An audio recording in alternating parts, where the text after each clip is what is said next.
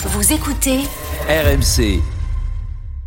Nicolas. Allez Nico, en piste. Allez. Euh, maintenant, que peut-il se passer pour Noël Legrette euh, Parce que hier, on expliquait qu'il y a la tutelle du ministère des Sports, il y a aussi la FIFA qui est une autre tutelle pour la Fédération française de foot. Aujourd'hui, euh, que peut-il se passer sur fond d'audit euh, qui continue demain, puisque demain il y a audition de Legrette et Armand. Euh, donc maintenant, euh, quels sont les, scénarios possibles de sortie pour Noël Legrette Alors il y a tout d'abord l'arme nucléaire, c'est le retrait de l'agrément de la Fédération française de, football par le ministère euh, des Sports. C'est l'arme qui ne sera pas utilisée euh, dans cette affaire, mais c'est l'arme, par exemple, que Roxana Maracineanu avait mis en avant lors de la de l'histoire lors de la fédération des, des sports de glace avec Ah Didier Gaillaguet et donc elle avait mis en avant le retrait de l'agrément pour la fédération des sports de glace elle n'avait pas utilisé et ça ne sera pas utilisé euh, dans ce cas Parce que la pression avait suffi. la pression Comme avait suffi pour le rugby. Didier. Alors c'était aussi une autre histoire, c'est qu'il y À avait aussi des, Ouais. C'était aussi des affaires euh, judiciaires. C'est très différent avec le rugby parce que là il y a eu pratiquement une négociation entre la ministre des Sports et Bernard Laporte qui s'est retiré euh, de son poste de président de la fédération euh, française de rugby. C'est ce qui peut aussi. Tout en suggérant le nom de, su- de- le nom de Ah, son il s'est- il successeur. s'est parti Ouais. rien, il s'est mis en mis retrait. Mais c'est ça, le ça, il a c'est pas ça laissé qui son- montre son Nico et poste. tes enquêtes, j'imagine, te- ton mini devant ce fait, à quel point le fonctionnement des fédérations est quand même Et très hyper particulier. compliqué. Hyper Parce compliqué. que on, alors on ne veut pas que le politique interfère, mais à force de, au cours de toutes ces années, ne pas avoir voulu que le politique interfère, on se retrouve et on le voit aujourd'hui. Gilbert, tu disais tout à l'heure avant l'émission, on en parlait.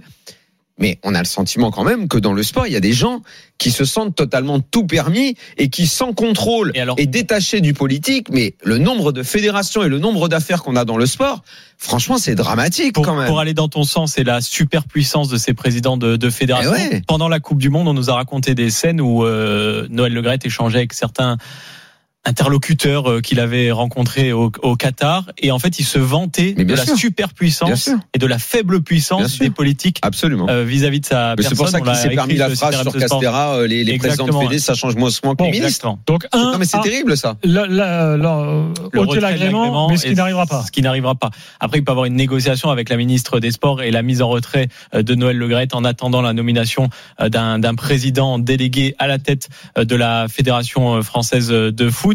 Il peut aussi déposer euh, sa, sa démission euh, sous pression peut-être euh, politique ou autre, ce qui entraîne Pression politique et médiatique. Généralement, c'est un ce peu qui le entraîne combo un pour élément un très mec. important, c'est que s'il pose sa démission, le président délégué qui ira au terme de son mandat, c'est-à-dire jusqu'en juillet 2024, sera choisi parmi les 12 membres du COMEX. Et ça, c'est un élément aussi important parce qu'on sait qui peut être euh, le président de la, la fédération française Et il y a des gens de ça football. Mais aller. alors, en revanche, dans ce cas-là, si c'est par exemple une négociation avec la ministre ou autre, si le pouvoir politique interfère, c'est la FIFA qui regarde beaucoup euh, l'ingérence politique, la FIFA qui punit très gravement l'ingérence politique.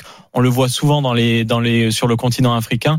Et donc la FIFA pourrait dire, il y a eu une ingérence politique, on vous retire l'agrément de la FIFA et donc les sélections françaises ne pourraient plus Mais ça participer n'arrivera au- pas mais plus, ça ça. n'arrivera pas. Mais bon, Ça c'est une des possibilités. Et l'autre, la dernière, ce La qui FIFA avec, l'a fait avec le Tchad récemment, par exemple.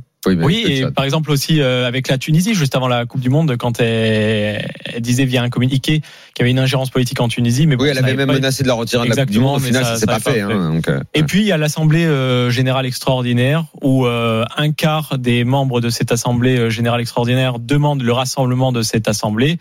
Il y a le rassemblement de cette Assemblée, il y a un vote de défiance vis-à-vis euh, de Noël Legrette qui est inscrit à l'ordre du jour. Et si là euh, plus de 51% euh, des, des personnes qui sont présentes à cette Assemblée votent en faveur de la destitution de Noël Legrette, Noël Legrette n'est plus président euh, de, de la Fédération française de foot. Et puis après, il peut y avoir le putsch. Le putsch au sein du... Donc, t'as donné, attends, je résume là. Là, tu, euh, agrément, ça se fera pas. Ça se fera pas. Euh, la négociation avec la ministre, je négociation pense avec la que, ministre. euh, vu les, les relations entre les deux, il y aura pas de compliqué. négo, c'est il n'y aura pas de négo. L'Assemblée, La démission, gén- la démission, voilà. L'Assemblée L'Assemblée générale. Extraordinaire. Et puis le, et puis le putsch.